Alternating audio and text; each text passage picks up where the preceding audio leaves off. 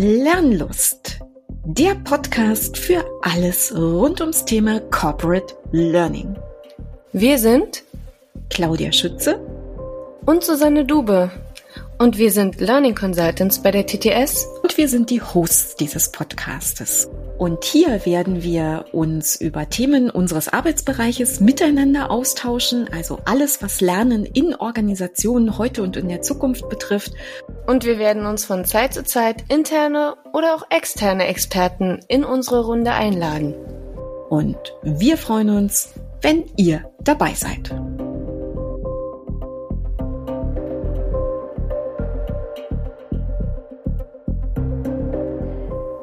Hallo und herzlich willkommen zu unserem Finale unserer kleinen Podcast-Episodenreihe zum TTS Corporate Learning Manifest.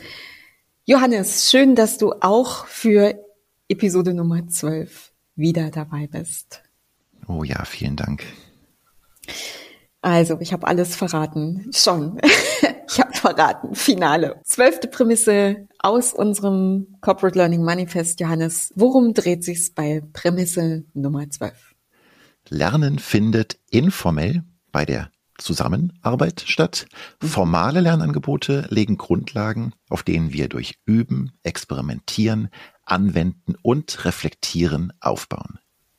Okay, ja, super. Ich habe sofort diese Pyramide vor den Augen.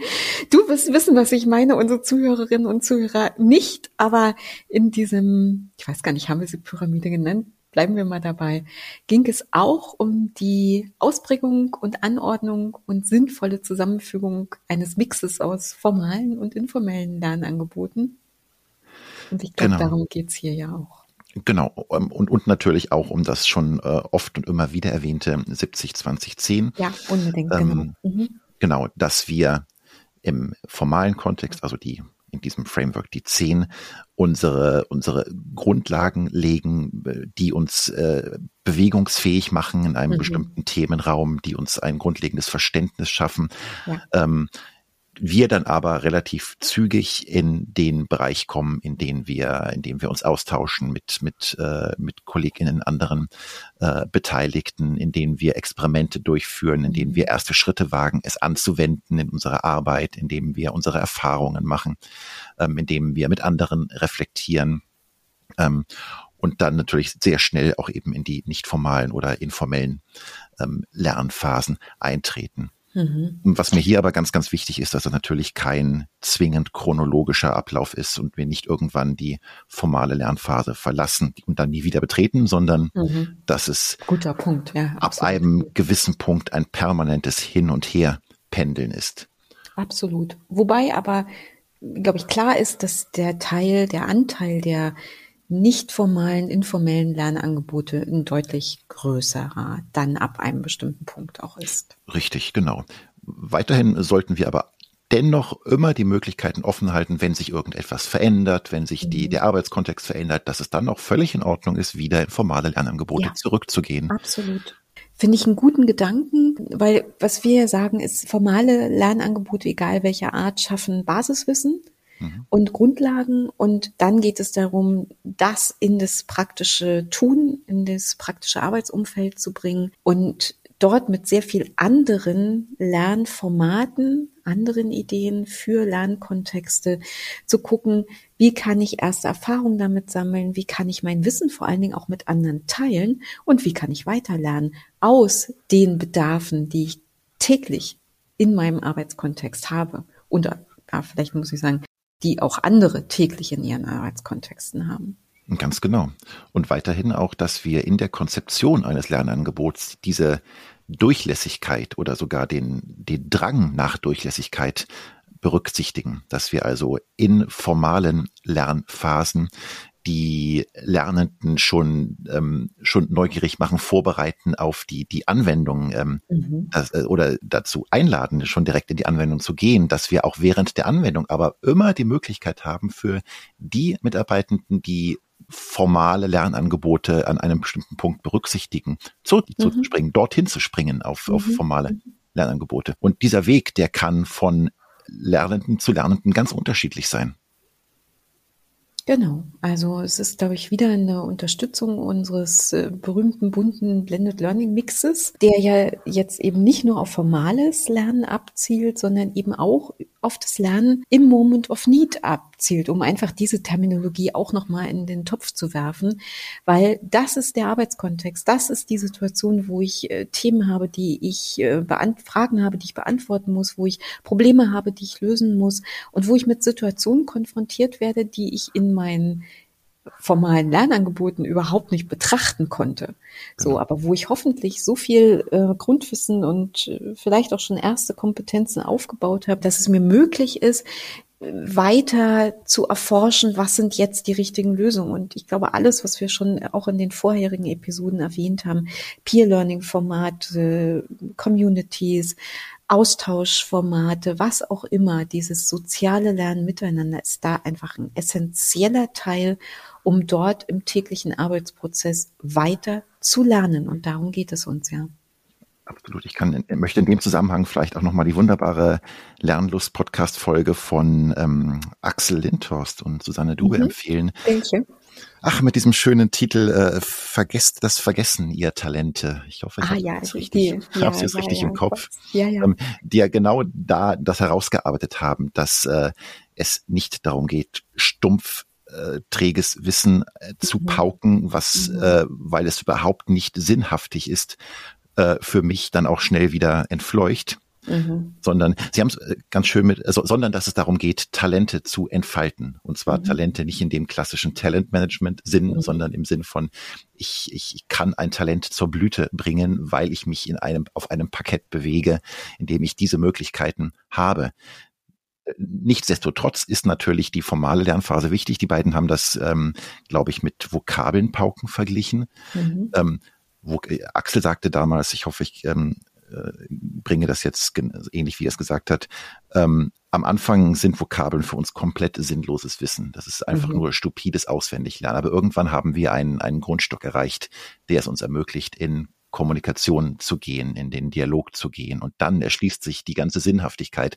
Und dann kommen wir permanent wieder zu Situationen, wo wir ein Wörterbuch äh, greifen mhm. müssen, um eine Vokabel nachzuschlagen. Das ist auch völlig okay, weil dann mhm dann entfaltet sich unser Talent, eine Sprache zu sprechen. Aber jetzt nochmal vielleicht, wir brauchen auch im beruflichen Kontext Sprachen, aber vielleicht auf den Kontext gedacht, den wir eher bei unserer Arbeit in unseren Situationen am Arbeitsplatz erleben. Ich finde dieses Beispiel total schön. Vielleicht müssen wir uns auch ein bisschen mehr bewusst werden, dass das, was wir in diesen formalen Lernsettings machen, manchmal eben tatsächlich noch nicht sehr viel Sinn stiftet weil das praktische Erfahren, das, das praktische Erleben, das Einordnen in das, was jetzt gerade bei mir das Thema wäre, würde ich am Arbeitsplatz sitzen, einfach noch fehlt. Mhm. Und ähm, das vielleicht, ist, ich spreche, denke jetzt gerade mit dir, ist nichts, was ich vorher schon mal so ausgesprochen hätte, auch ein essentieller Teil unserer Kommunikation rund um unsere Lernangebote werden sollte, wie sehr eben das Formale wirklich Grundlagenwissenschaft, was vielleicht noch nicht immer ähm, sinnhaft erscheint, aber den Sinn bekommt es über das Erleben im Arbeitskontext und über die, den Austausch mit anderen gleich Betroffenen, jetzt verwende ich das Wort tatsächlich auch mal, ähm, also von Menschen, die auch diese Fragestellung zu bearbeiten haben, die ähnliche Aufgaben lösen, die gleiche Rollen in der Organisation haben. Und umso mehr, es ist immer mehr Argumentation für Peer Learning, für, für Social Learning. Also je mehr wir uns hier durchhangeln, glaube ich, ist es immer mehr Wasser auf die Mühle dieser Themen, die mir ja auch so wichtig sind ja, ich würde sagen, gute Lernangebote, auch die formalen, schaffen eine Verheißung, wie es später mhm. sein kann, wenn ich Kompetenzen aufgebaut habe und anwenden kann. Ja, absolut. Und und klar zu machen, dass das, was ich selber äh, quasi mit Sinn versehen habe in dem praktischen Erleben hinterher, dass es noch viel mehr Sinn stiftet, wenn ich das teile. Also das ist, äh, das glaube ich, ist auch noch was, was ähm, ich finde, in eine Kommunikation rund um Lernangebote wirklich hineingehört. Also das ist jetzt so ein bisschen meine Erkenntnis aus unserem kleinen Gespräch hier heute. Mhm. Und äh, wir damit vielleicht auch noch viel mehr den Weg bereiten können für diesen bunten Blumenstrauß an Lernangeboten, die dann in Richtung Social Learning und Peer Learning und wie auch immer ähm, Communities und so weiter gehen können, um einfach auch klar zu machen, was ist der Nutzen davon. Es ist nicht nur, wir probieren es aus, weil es schön ist und weil alle Welt davon redet, sondern weil wir wissen, dass es einen wirklichen Zugewinn an Nutzen für alle Menschen, die daran teilgeben und teilnehmen, hat. Und das, glaube ich, ist ähm, ja so meine kleine Lernerkenntnis. Dem habe ich nichts hinzuzufügen, glaube ich. Okay, lieber Johannes, dann sage ich ein großes Dankeschön, dass du über zwölf mini kleine Episoden mit mir zusammen auf das TTS Corporate Learning Manifest geschaut hast. Und wir hoffen, dass wir euch eine kleine Idee geben konnten von zwölf Prämissen, die uns wichtig sind in unserer Arbeit, in unserer Entwicklung von Lernangeboten für und mit unseren KundInnen. Und wir freuen uns dieses Mal besonders, wenn ihr Lust auf Feedback habt, wenn ihr Lust auf Diskussionen habt, wenn ihr Lust auf Anregungen habt für uns oder vielleicht auch, wenn ihr teilt mit uns, welche Anregungen ihr aus diesen kleinen zwölf Mini-Episoden für euch rausgezogen habt. Also, danke, dass ihr dabei seid. Danke, dass ihr dabei wart bei einer oder vielleicht mehreren oder vielleicht sogar bei allen Mini-Episoden. Und damit geht's irgendwann auch zurück in unseren normalen Turnus. Danke, Johannes, dass du dabei warst. Danke dir, liebe Claudia. Es war sehr lernlustig, diese zwölf Prämissen mit dir zu äh, besprechen. Und ja, alles das, was ein gutes Manifest ausmacht, ist nicht in Stein gemeißelt. Und wir haben, glaube ich, auch sehr viel über unser eigenes Manifest gelernt. Das war mir eine große Freude. Und ich mhm. hoffe, dass wir das in unserer täglichen Anwendung weiter reflektieren und leben. Unbedingt. Also danke und danke an euch, dass ihr dabei wart. Tschüss und bis zur nächsten Lernlust.